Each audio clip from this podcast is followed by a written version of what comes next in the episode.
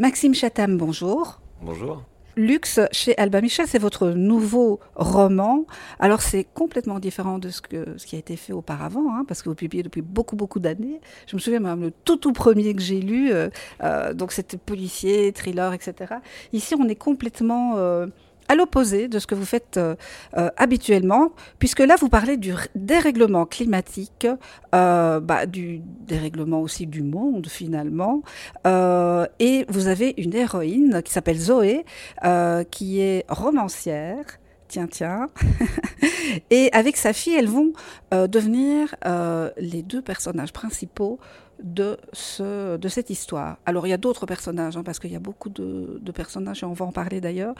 Mais justement, qu'est-ce qui a fait qu'à un moment donné, vous vous êtes dit, bah tiens, je, vais un peu changer, euh, pas de style, je dirais encore mieux, mais euh, d'histoire, de totalement à l'inverse de ce que je fais d'habitude, pas de, pas de policier, pas de meurtre, pas d'enquête. En fait, c'était, euh, c'est une idée que j'ai eue il y a peut-être 25 ans de ça. Euh, l'idée d'un monde qui serait pas en grande forme, qui se poserait beaucoup de questions, et une société dans laquelle on serait en quête de sens. Et, euh, et subitement, une boule de lumière apparaîtrait. Elle symboliserait quelque chose de très fort, mais tout le monde s'interrogerait sur ce qu'elle est réellement. Est-ce que c'est Dieu? Est-ce que c'est lequel? Si c'est ça, est-ce que c'est spirituel? Est-ce que c'est les extraterrestres? Est-ce que c'est la Terre qui s'adresse à nous? Est-ce que qu'est-ce que ça peut être? Et on enverrait des gens étudier le phénomène, mais des gens de tout type, de tout bord, pas que des scientifiques. Ça, cette idée-là, c'était il y a très longtemps, et c'est comme ça que le roman commence finalement. Euh, et, et, et, moi, ce livre, j'ai juste eu besoin d'être prêt dans ma tête pour l'écrire et de sentir que c'était aussi le bon moment, indépendamment de mes envies, pour, euh, pour l'écrire, pour le publier. Et un livre qui parle d'une quête, de la quête de sens. Qu'est-ce que c'est que la vie Est-ce que la vie a un sens Je trouvais que ces derniers temps, c'était quand même très d'actualité. Se servir de tout ce qui ne fonctionne pas dans notre société aujourd'hui, en parler, l'exacerber, d'où le prétexte de ça se passe dans quelques années, même si en réalité il n'y a rien de, de fiction, enfin de, science-fiction dans le bouquin. Euh, ça s'est fait comme ça. Et après, euh, c'était aussi un besoin personnel. C'est-à-dire qu'entre deux romans noirs, deux romans qui font peur, j'avais un besoin, moi, de lumière, de me faire du bien aussi, de m'interroger autrement et d'écrire euh, d'une autre manière, peut-être avec plus de, tranquillité, de sérénité. Euh, et, je me suis laissé embarquer par mon envie et je suis allé au bout de ce livre.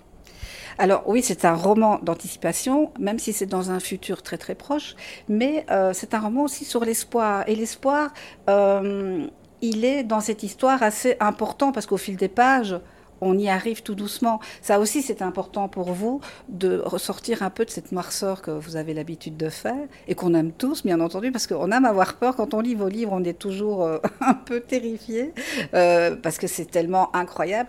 Et ici, c'est une autre forme de terreur, mais je ne vais pas dire plus douce, mais euh, peut-être au niveau réflexion, on se dit, bon, si on ne change pas les choses, qu'est-ce qui va se passer? Est-ce que ça pourrait arriver? Euh, Parce que là, quand on parle d'un dérèglement climatique où on a des tempêtes euh, de, de, grade 4, c'est atroce.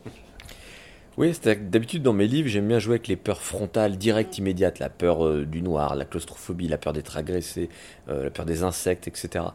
Là, j'ai eu envie de jouer avec quelque chose qui était beaucoup plus euh, quotidien, avec nos peurs à long terme, de la société dans laquelle on vit, de, de son évolution, de la direction vers laquelle elle tend. Et, finalement, je parlais beaucoup de mes peurs à moi. Euh, la peur d'une société dans laquelle on discute plus vraiment, dans laquelle on se comprend plus, de moins en moins. Euh, et, et en tant que, que, citoyen et en tant que papa aussi, parce que mine de rien, ça m'a quand même pas mal enfin, interpellé. Euh, j'ai forcément des interrogations sur le monde que je vais léguer à, mes enfants et ma contribution à ce monde actuel. Euh, ma contribution écologique, notamment quand on parle de dérèglement climatique, qu'est-ce que je fais, qu'est-ce que je fais pas, euh, tous les paradoxes qui, qui, peuvent nous alimenter quand on n'est pas un fervent absolu défenseur de l'écologie, mais qu'on se dit mais il faut quand même qu'on fasse quelque chose en fait, on peut pas rester éternellement comme ça donc le, livre, je l'ai construit de cette manière-là, euh, mais, euh, mais oui, c'était plus. Euh, c'est pas un livre qui fait peur frontalement, c'est un livre que tout le monde peut lire, même des jeunes lecteurs. en revanche, c'est un livre qui interpelle, je pense, et surtout c'est un livre qui, je l'espère, est très interactif, puisqu'en fait, toutes les questions que les héros se posent, j'espère que les gens qui vont lire le livre vont se les poser aussi, et s'interroger sur quelles seraient, eux, leurs réponses. Et leur comportement aussi. Parce que ça, c'est dans les personnages, nous, nous donnent pas peut-être la voie à suivre, mais en tout cas, euh, eux, ils réagissent comme ça, est-ce qu'on ferait comme eux euh, C'est la question que je me suis posée, moi, sincèrement. Mais alors, beaucoup de, de, de diversité pardon, des personnages. il y a bien sûr Zoé, Romy, il y a Axel, Alexander, il y a Simon, il y en a d'autres, mais ceux-là sont importants. Mais vous avez donné une place euh, assez importante à chaque personnage. Euh, c'est incroyable ça, parce que d'habitude, il y a un, deux, trois, mais là, il y, en a, il y en a, ils ont tous leur part à faire finalement. Oui, c'est un roman choral. Alors, il y a deux, deux héroïnes enfin, qui sont les plus importantes, euh, que sont Zoé et Romy, donc mère et fille.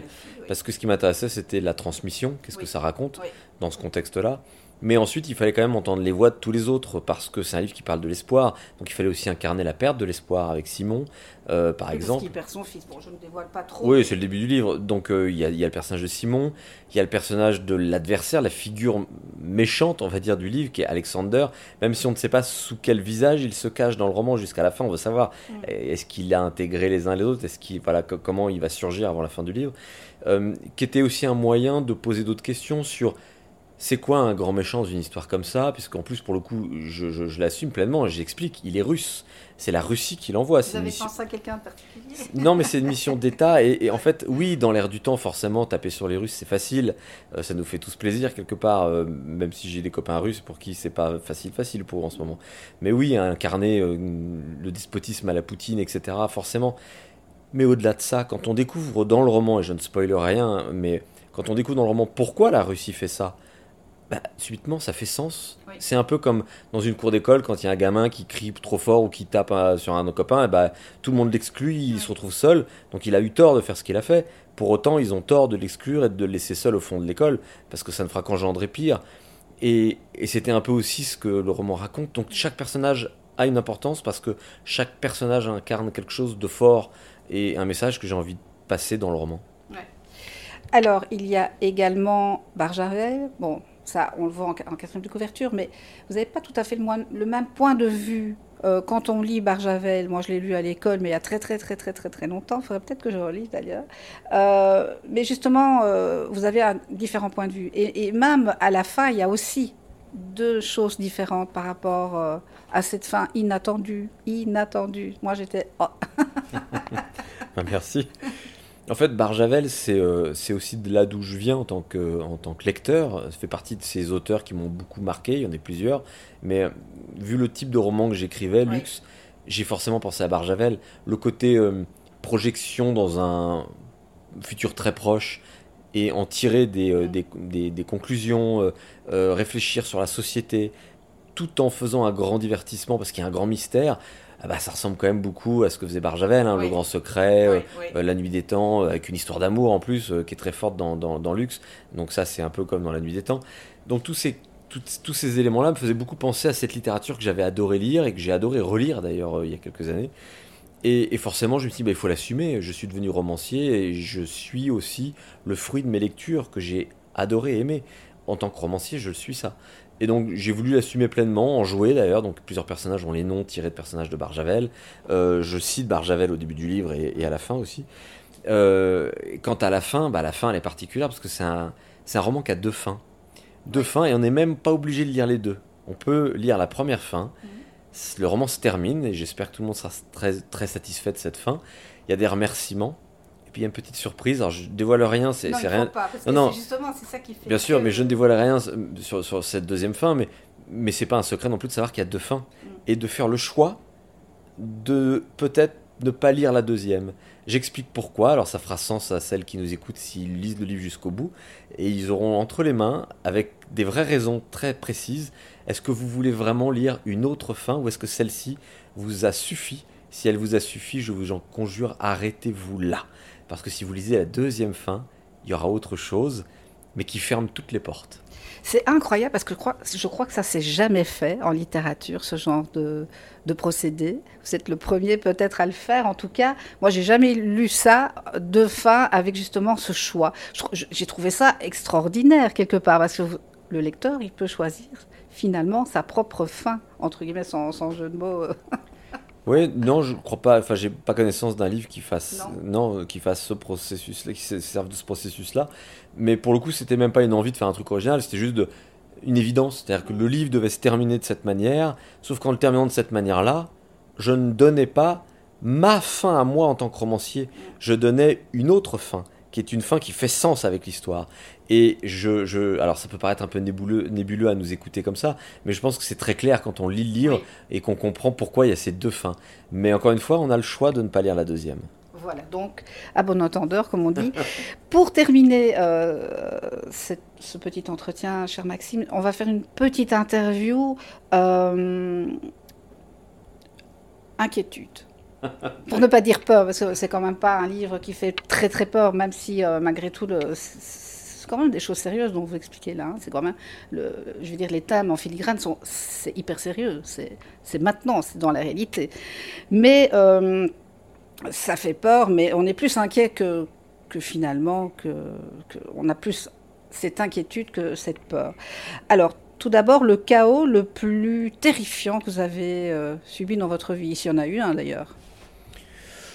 Bon bah forcément, euh, à l'aune de, de, ce livre, de la sortie de ce livre-là, je vais forcément parler du décès de mon père, qui est décédé. Le livre, je venais de terminer le livre, et, et j'ai pensé à mon père quand je terminais le livre en me disant, je crois que c'est le livre dont mon père sera le plus fier, et, euh, et le livre dans lequel il va me reconnaître le plus, parce que toutes les valeurs qu'il m'a apprises, qu'il m'a inculquées, on, en retrouve beaucoup dans ce livre-là. Et hélas, il l'a jamais lu puisqu'il est décédé. Je venais juste de le terminer, et, euh, donc forcément, en termes de chaos, pour moi. oui voilà, et c'est d'ailleurs un livre que je dédie à mon papa. Mm. Et vous, le, vous l'écrivez d'ailleurs en, en, début de livre. Euh, votre peur d'enfance, quelque chose qui vous a marqué?